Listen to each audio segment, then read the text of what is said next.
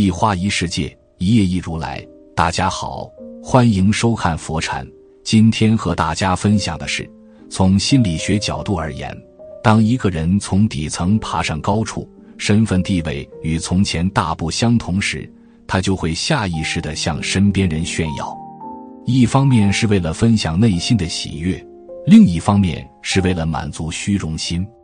可真当他将自己的成功和富有公之于众后，麻烦和灾难往往也会相继而来。俗话说：“树大招风。”一个人把自己当成了大树，那么就要承担更多的风险。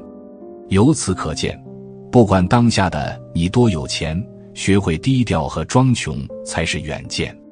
一，父母兄弟面前装穷，《欢乐颂》。中的樊胜美早已脱离角色本身，变成了一个社会符号。在这个人人平等的新世纪，很多人都不相信有重男轻女的家庭存在。可事实胜于雄辩，即使经济越来越发达，人们的思想越来越进步，也总有一些固守己见的顽固分子存在。他们没有受过高等教育，也没有去看过外面的世界。他们一直活在自己的圈子里，坚持着自己的人生观念。在他们的思想观念里，儿子才是家族的延续，女儿注定是别人家的人。在重男轻女的思想引导之下，他们会把女儿变成家族的摇钱树。在必要的时候，他们也会毫不犹豫地牺牲女儿的人生，以此来成全儿子的人生。对重男轻女的家庭而言，女儿会挣钱。从来都不是什么好事，而是极其可怕和悲哀的事情。他们会像吸血虫一样趴在他的身上，让他一辈子都摆脱不了。永远不要奢望重男轻女的父母，有朝一日会良心发现，重男轻女的思想已深入骨髓，他们永远都不可能改变。只要他们还有一口气在，他们就会用尽全力压榨女儿。出生在这种家庭的女孩子，只有用装穷的方式来达到自我保护的目的。父母兄弟以为你穷困潦倒、无从压榨，才会放弃搜刮你的念头。如果他们见你如此贫穷，害怕你拖累他们，从而与你保持距离，那便是天大的好事。二，亲戚朋友面前装穷，王大哥最近很是烦恼，原因是。他在兄弟姐妹中高调炫富，本以为能大出风头，没想到为自己带来了一系列的烦恼。当时王大哥在家庭聚会中告诉兄弟姐妹，自己在城里买了房子，且是全款买下，还有剩余存款，这让一直为买房而发愁的兄弟姐妹们两眼放光。趁着王大哥正在兴头，弟弟率先提出，希望哥哥能把剩下的钱借给他。因为自己也想在城里买房安居乐业，妹妹也连忙发话，希望哥哥能借自己五万块钱渡过难关。就算是大哥，也趁着王大哥炫耀的劲头，提出了重新分配赡养父母的责任的话题。毕竟他们几个都还在农村生活，日子比一个比一个苦。但王大哥显然已经发家致富，按理来说，王大哥应该多付出些。本来还沉浸在兄弟姐妹的羡慕中的王大哥，一时间被他们的要求所吓退。他没想到，等待自己的是兄弟姐妹的索取，以及更加不公平的分配方式。恍然之间，才明白，这等炫耀有多么天真，多么失败。他现在骑虎难下，答应也不是，不答应也不是，完全背离了初衷。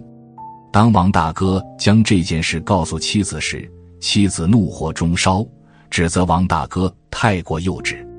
家家都有本难念的经，外人只知他们全款买了房，但少有人明白，这其中是王大哥和妻子多年来起早贪黑、省吃俭用所攒下来的辛苦钱，一分一厘都来之不易。王大哥在外刻画的轻飘飘，只不过是为了满足虚荣心，但兄弟姐妹们却不买账。为此，王大哥还陷入两难境地。直到后来，他拒绝了兄弟姐妹的请求，又惹得兄弟姐妹们一顿抱怨，里外不是人，彻底让生活乱了套。那时的王大哥已经意识到炫耀的弊端，但已经为时过晚。相信这也是生活中很多人的真实写照。人一旦稍有成就，总渴望在最亲近的人面前加以炫耀，仿佛看着他们羡慕的眼光，才真正享受到了成功的喜悦。但你会发现，不论兄弟姐妹关系如何，这种炫耀都像一颗定时炸弹，为自己的生活埋下了隐患。因为人性很现实，有人希望你过得好。但不能过得比他好，向兄弟姐妹直接炫耀，难免引起他人的嫉妒心理。轻者影响双方的关系，重者可能像王大哥经历的那样，激发了某些人占便宜的心理。到那时你拒绝的很尴尬，但如果答应了，也等于当了冤大头，因为你知道这些钱本来不属于那些人。总之，无论你出于怎样的目的。都不要在兄弟姐妹面前炫耀，哪怕是在父母面前，也要有所收敛。这样的方式虽然让你的虚荣心隐隐作痛，可极大的维护了你自身的权益，也避免了日后可能出现的问题。观察就会发现，真正聪明的人不止不会炫耀，还经常会在兄弟姐妹之间装穷。他们明明有足够的经济能力。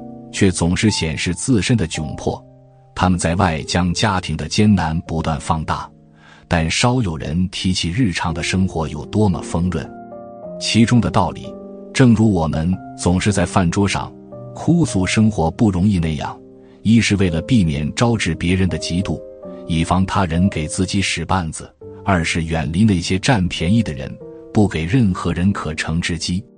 人心经不起检验。哪怕是兄弟姐妹之间也是如此，在很多时候，亲戚朋友就像一把双刃剑，他们既可以带给我们好处，又可以带给我们灾难。毫无疑问，起关键作用的因素主要在于钱，而在这个基础之上，我们就要懂得装穷。一，装穷能避免引起他人的嫉妒，嫉妒心理是人性阴暗面。它常常产生于熟人之间，亲戚朋友生活在同一个圈子里，大家原本处于相同的层次，突然有一个人鹤立鸡群，过上了比他们更优越的生活，他们就会心存嫉妒。嫉妒之心一旦产生，他们就会做出一些损人而不利己的事情来。到了那个时候，你就会发现，你的炫富不仅给你带来了虚荣感。而且也给你带来了灾难。二，装穷能更好的了解他人的本质。所谓亲戚朋友，其实是一个比较笼统的概念。有些亲戚像亲人一样，有些朋友像手足一样，而有些亲戚朋友却无比虚伪，不仅无法同甘共苦，而且还会在背后落井下石。在你成功富有的时候。他们都会戴着亲切的面具与你相处，只有在你装穷的情况之下，才能够看清楚他们的真面目。三，装穷有助于我们积累财富，与亲戚朋友相处，必然涉及到人情往来。你若大富大贵，很多亲戚朋友都想过来分一杯羹，借钱不还，日常生活中占小便宜都是常有的事情，而这样。必然会对你的钱财造成一定的损失。如果你适当装穷，与大家平等相处，便会避免财产的流失。三，职场同事面前装穷，从某种程度上来说，除了家人之外，每天与我们相处时间最长的，应当是同事。可不管我们相处时间多长，都无法把对方当成朋友。因为同事本身就是一种较为复杂的关系，有职场经验的人都知道，同事相处切忌炫富，适当装穷才是明智之举。其一，装穷可以避免遭受同事的攻击。仇富似乎已经变成了一种社会常态，生活中很多经济条件一般的人，都对富人充满深深的仇视感。大家在同一个单位上班。每天做着相似的工作，拿着相似的薪水，而你却偏偏拥有不凡的家庭背景，别人自然会心里不平衡。同事一旦仇富，就会通过各种方式来打压你。其二，装穷可以避免在工作中受到不公平的待遇。当同事知道你的经济条件远在他们之上时，就会把你当成有钱人，而这对你来说并不是一件好事。有部分人在面对有钱人时，都会心生出一种占便宜的想法。你在与他们相处的过程当中，他们可能会时不时的让你请客，或者用其他方式让你破财。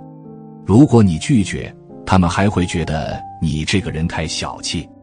到最后，你会发现你成了大众眼中的冤大头，因为他们觉得反正你有钱，吃点亏也没事。其三，装穷可以拉近同事之间的关系。大宝去上班时，因为背着名牌包包而被其他女同事各种阴阳怪气和挤兑。